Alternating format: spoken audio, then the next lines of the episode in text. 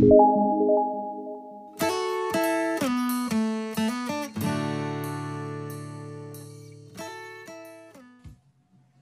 acompañamiento terapéutico en el trabajo con niños con SEA en el ámbito educativo. Bueno, eh, nosotros hablamos de condición del espectro autista, deriva de TEA, que es trastorno del espectro autista, y son una serie de condiciones que afectan predominantemente el desarrollo temprano y lo que trae consecuencias en diferentes áreas, como la comunicación, integración social, la conducta, el procesamiento sensorial, la imaginación, entre otras. Se diagnostica a edades tempranas y continúa a lo largo de la vida. En este espectro aparece una gama de severidad que va de la leve a la, severa. Y eh, bueno, se, diagnostican leve, moderado y severo. Y entran el autismo de Kanner, el autismo de Asperger y los trastornos generalizados del desarrollo. Ahí sigue entrando otras personas. Hola, bienvenidos. Voy admitiendo.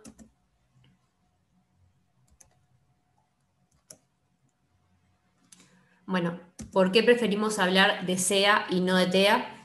Eh, la doctora Alexia Ratazzi, que es eh, una persona, una psiquiatra infantil argentina, eh, es la directora de Panacea. Y bueno, y prefiere, en su libro habla de, se llama Sea amable con el autismo, habla de, bueno, de cambiar el término TEA para, para SEA y hablar de una condición ya porque considera que eh, es, una forma más inclusiva, una forma de ser más amable con el término, que a veces se le da una connotación tan, un poco negativa a, lo que es la palabra trastorno, entonces es una forma de, bueno, de, hacerlo más amigable. Por eso se habla de condición y no de trastornos. Además, no todos se sienten como incluidos en el término, no se identifican con el trastorno. Características de los niños con, con SEA en la comunicación tienen retraso en las, destrezas del habla. Todas las características que yo nombre tenemos que tener en cuenta que eh, no son para todos iguales. Como es justamente una condición y es un espectro, dentro del espectro hay una severidad muy variable, entonces justamente hay niños que tienen estas características y hay niños que no. Eh, estas son como características generales.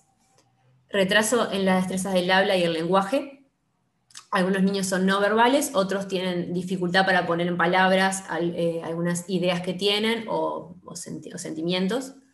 Repetición de palabras o frases, eh, eso se le llamamos ecolalias. En realidad ellos a veces se sienten como muy invadidos por, eh, por la televisión, por las imágenes, por, bueno, por, los diálogos de los dibujitos entonces como que quedan, quedan como atrapados con los diálogos y muchas veces en, la clase o en, los lugares empiezan a repetir los diálogos y bueno, es muy difícil a veces sacarlos de eso. Eh, aparecen neologismos, que son eh, palabras nuevas que ellos inventan para referirse a un objeto o a, algo existente. Por ejemplo, en vez de decirle al vaso, le, en vez de decirle vaso, le dicen eh, un, invento, o sea, una palabra que ellos inventan. Y un paralogismo es justamente eh, cuando hay una palabra existente que le llamamos, o sea, que le llaman al vaso, por ejemplo, perro. O sea, usan otra palabra para referirse a algo que no tiene ese nombre. Por eso a veces es un poco difícil de entender a lo que se refieren y, poder entenderlos a ellos qué es lo que necesitan cuando usan ese tipo de, vocabulario o forma de comunicación. Bueno, eh, no comprenden los dobles sentidos, el sarcasmo, las bromas o los chistes, eh, muchas veces o te das cuenta que se quedan como pensando o se quedan como, bueno, eh, ¿a qué te referís? Me refiero más a los niños más grandes, cuando le puedes hacer un chiste y bueno, y que están en un círculo en el que todos los niños entendieron o los adolescentes entendieron el chiste y ellos se quedan como, como que no entienden. Después, eh, dar respuestas no relacionadas con las preguntas que se realizó, eh, utilizar pocos gestos, decir adiós se convierte como una conducta entrenada, o sea, en realidad eh, no es que ellos a veces te quieran saludar, es que ya eh, saben que hay que hacerlo y lo hacen porque hay que hacerlo. bueno, hablan en un tono robótico a veces, o monótono o cantado. Eso también se debe mucho al tema de, que, de la invasión que sienten con los dibujitos. adquieren como el vocabulario o el tono del dibujito del personaje del dibujito, entonces es como que, como que quedan como hablando de esa forma. Después, no señalar para mostrar un objeto de edades tempranas, esa es una, también es una característica para diagnosticar. En la interacción social, eh, bueno, evitar el contacto visual, prefieren jugar solos, no comparten intereses con los demás, que eso, eh, bueno, eh, hace que justamente por los intereses restringidos, como por ejemplo, por ejemplo, les gustan mucho los dinosaurios. En, ese caso, eh, se sienten como que, bueno, los, todos los temas, todas las conversaciones, todos los juegos son en base a eso y es muy difícil para los otros niños como participar del juego cuando no tienen interés en hacerlo. O sea, los invitas a jugar a un juego y si no es del interés de ellos, es, muy difícil que, que quieran, que se motiven para hacerlo. Interactuar solo para llegar a una meta deseada es una conducta entrenada también. Bueno, hago lo que me pedís porque quiero conseguir eso que, me ofreciste o eso que, quiero conseguir. Entonces lo hacen como, bueno, como una conducta ya eh, aprendida. Eh, expresiones faciales apáticas o inadecuadas. A veces, por ejemplo, pasa de que un niño se lastima en el patio y ellos, eh, o sea, a pesar de que probablemente lo ven y sienten esa incomodidad, lo demuestran como a veces riéndose o haciendo algo que no, corresponde a lo, esperado. Después, no eh, comprender los límites del espacio personal. Eh, pasa mucho que, por ejemplo, eh, bueno, vienen y como que como el pegoteo, como que se acercan y, se sientan arriba tuyo, es como que sos parte del cuerpo de ellos, es como que no, no entienden esa parte del límite, bueno, este es tu cuerpo, este es el mío, y, es como que usan tu cuerpo, te agarran de la mano y te llevan a lo que necesitan, por ejemplo, que tienen lejos o que no pueden abrir algo, y ellos como que usan tu mano para, hacerlo. Eh, evitar o resistirse al contacto físico, a veces justamente es lo contrario, por eso dentro del espectro eh, pasan un montón de cosas. Eh, a veces no quieren el contacto físico, se sienten incómodos cuando los, los saludás o los abrazás, después tener dificultades para reconocer los sentimientos de las otras personas y los propios. Eh, muchas veces yo lo que hago cuando, bueno, en un momento, lo vamos a hablar en el momento de las crisis, pero eh, si está muy enojada o muy enojado, eh, yo lo pongo en palabras para ver, para que, para que se sienta más tranquilo y para que le baje la ansiedad y puedan, bueno, yo, él capaz que no puede ponerlo, pero lo pongo yo en palabras para, para hacerlo sentir mejor. Seguimos. Pero te hace una pregunta en el chat que si querés te la, relato y si no la hacemos al final, como vos prefieras. Sí. ¿Te la, digo? Sí, sí, sí. Eh, Daniela, en realidad lo que pregunta, no sé, Daniela, si querés, interrumpí también y, y, corregime. Daniela pregunta o, si se puede explicar alguna diferencia entre Asperger y otro tipo de SEA. quedó como pensando en eso como las diferencias entre... Asperger y qué más, perdón? Y SEA.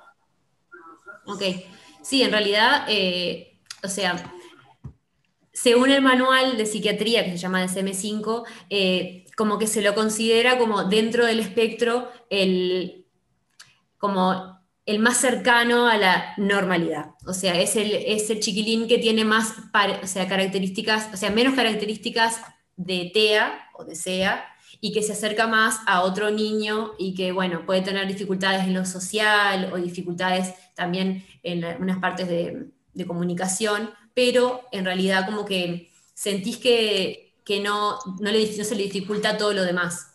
O sea, dentro de las... De, es, lo más leve dentro del TEA o del SEA. Evitar el contacto visual, se le pide mucho que, que mira los ojos para hablar, para comunicarse, porque en realidad en general les cuesta mucho mirar a los ojos. Prefieren jugar solos, a lo que hemos hablado. Eh, interactuar solo para llegar a una meta deseada, también. Presiones eh, faciales apáticas o inadecuadas, lo que habíamos hablado. Después está lo de tener dificultades para reconocer los sentimientos de las otras personas y los propios, que también lo habíamos hablado. A ver si, ahora sí. Ausencia de capacidad simbólica y conducta imaginativa. Eh, perdón, que te corto un segundo. Si pones participantes, vas a ser eh, coanfitrión y yo me puedo encargar de los micrófonos que, están abiertos sin querer. Para, a ver si querés que yo Cualquier cosa salí conmigo, porque si me dan un palo. O si no, Blanca, si nos estás escuchando, si te animas a, silenciar un poquito el micrófono. Ahí lo silencié.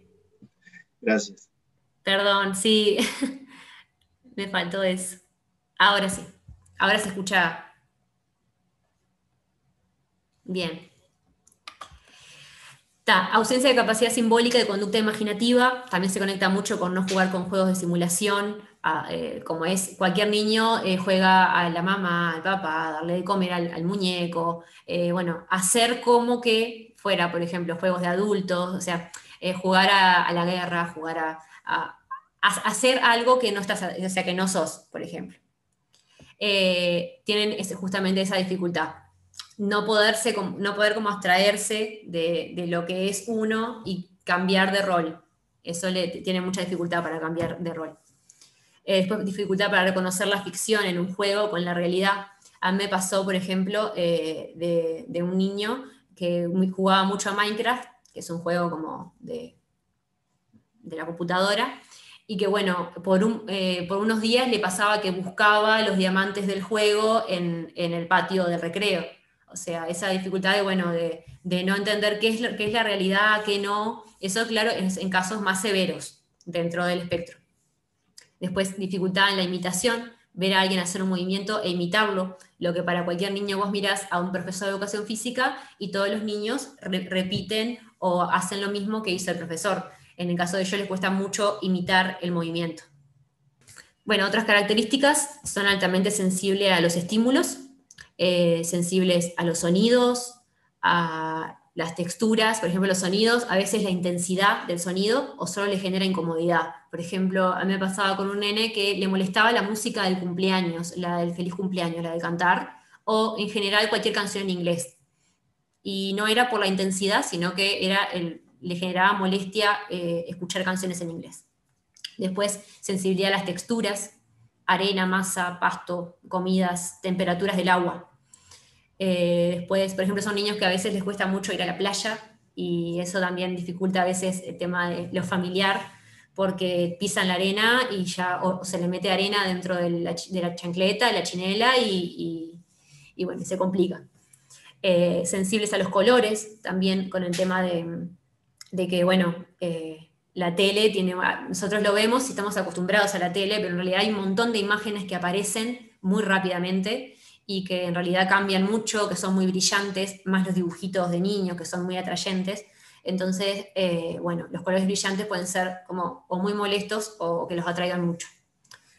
Después, eh, son sensibles al contacto físico, pueden buscarlo de manera inadecuada, como el pegoteo, o rechazarlo, lo que hablábamos anteriormente. Aspectos a tener en cuenta en el trabajo con estos niños. yo pondría un cartel gigante que sería anticipar. Anticipar para mí es lo más importante. Eh, cada una de las tareas que se vayan a realizar, es, hay, que anticipar siempre antes, en lo posible. Muchas veces pasa que, bueno, que no, no sabes que está la tarea y, bueno, te enteras en el momento, pero en el momento que lo sabes tenés que anticipar, porque a ellos, bueno, les baja la ansiedad, ya saben, se están preparando para la tarea que van a tener que enfrentar entonces es mucho mejor siempre anticipar. Hablar en un tono bajo, lento, eh, siempre mantener la calma. Si estamos nerviosos, como que ellos lo, sienten y se lo transmitimos. Permitirles acercarse cuando lo necesitan. Eh, bueno, si quieren estar un poco, a veces se, sientan sobre el acompañante, eh, no, no, como el pegoteo, sino cuando vos ves que están incómodos o enojados o molestos o ansiosos, ahí es como, bueno, buscan el apoyo del acompañante y eso está, bueno que también que lo busquen y no que en realidad estallen en una crisis. Eh, permitir el aleteo, que en realidad muchas veces eh, lo que se hace es como rechazarlo o bueno, eh, no, eso no, y en realidad el aleteo es muy bueno porque le permite al niño regularse y seguir con la tarea o tolerar la situación que lo está incomodando. Entonces está bueno que, que puedan bueno, hacer ese aleteo. Después, eh, dentro de las adaptaciones curriculares, se realizan en conjunto con la maestra y la clínica a la que asista el niño, que muchas veces por BPS, el sistema de cuidados, eh, ya, ya tienen una clínica asignada. o que ellos mismos eligen. Entonces ahí trabajas con técnicos como psicopedagogos, psicomotricistas, eh, todos ellos tenés reuniones, en general se hacen dos, tres veces al año, pero bueno, sería ideal que se hiciera una vez al mes, pero eh, siempre estás como en comunicación con, con ellos para, eh, bueno, siempre trabajar sobre lo mismo, si estamos trabajando, eh, bueno, determinadas letras o determinada, con determinada tarea, la idea es que, bueno, que en la clínica se trabaje sobre lo mismo que trabajamos en la escuela, entonces el niño está, bueno, en un lado y en el otro trabajando sobre, sobre la misma temática. Eh, bueno, se utilizan materiales con temas de interés para el niño, con motivación. Por ejemplo, eh, yo en mi caso eh, con un niño que es fanático de Paw Patrol, de Patrulla Canina, que es un dibujito, y bueno, trato de, de vez en cuando, la mayoría de las veces, es llevar algo que tenga que ver con eso. Por ejemplo, tenemos, bueno, actividades. Obviamente esas actividades se arreglan con, la maestra, pero tenemos actividades que ya están predispuestas, ya, sabemos que las vamos a hacer el día siguiente, eh, pero hay actividades que, bueno, que traemos como, como motivación cuando él no quiere trabajar o, realmente eh, no está motivado, bueno, sacamos como ese, ese as de la manga, que son actividades que tienen que ver con sus dibujitos preferidos, y ahí es como que, bueno, se copan más y les interesa hacerlo. Debe ser siempre acorde esa adaptación a sus características y posibilidades del presente, ya que a veces si presentamos una tarea que es muy exigente, eh, bueno, se frustran y se niegan a realizar las próximas tareas que tengan algunas características similares, ya como que, bueno, a veces tienen muy buena memoria y, recuerdan características de la tarea que no les gustó, que no pudieron hacer, entonces, eh, bueno, ante la primera característica que vean que era parecida, ya se niegan a hacerlo. En las crisis vamos a apreciar distintos tipos de crisis. La crisis que llamamos, comúnmente berrinche. Eh, ¿Qué hacer? Primero, comprender qué necesita. Si, bueno, si es verbal, si, te lo puede manifestar, hablarlo.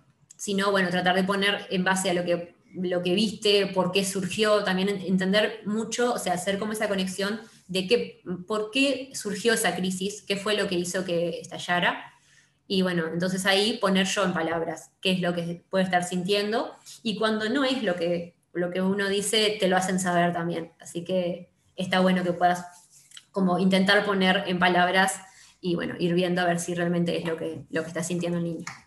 Empatizar también, bueno, entender, eh, hacerle saber que vos entendés por qué se siente así, que entendés que está, que está angustiado, como, bueno, cómo, cómo lo podemos solucionar, cómo podemos mejorar, a ver, bueno, ahora que justamente la próxima es eso, negociar minutos de descanso, cambio de actividad a una actividad más placentera. Siempre explicarle en voz clara, mirándole a los ojos, siempre pedirle que te mire a los ojos, porque el, puente, o sea, ese canal visual hace que el entendimiento sea mejor. Entonces, en realidad siempre es muy importante que miren a los ojos. Las crisis después están, por un lado, las crisis que llamamos berrinches, como hablamos recién, y por otro lado, es la crisis por estimulación del entorno, por sobreestimulación. ¿Qué hacemos? Ofrecemos por un lado salir del salón, correr en el patio, minutos de descanso, un espacio como tranquilo, sin ruidos, o contener de manera física. Abrazarlo a la altura del pecho, en el suelo, por detrás, recostándolo eh, sobre tu pecho. En general, eso funciona muy bien, eh, justamente depende mucho de, bueno, de las características del niño, porque muchas veces eso, eso no ayuda para nada y lo que sí ayuda es que salga, que corra, que esté en un espacio abierto. A veces justamente puede variar mucho si lo que necesitan es la contención o lo que necesitan es eh, estar fuera y sentirse más libres. Se trabaja siempre en red con la familia, los profesionales que trabajen con el niño y la institución educativa, siempre. O sea, eh, bueno, se mandan tareas a la casa sobre lo que se trabajó, se tienen reuniones con la, escuela también sobre lo que venimos trabajando, cómo ha sido el proceso en los, en los meses anteriores y se va como planeando qué es lo que va a pasar en los meses siguientes.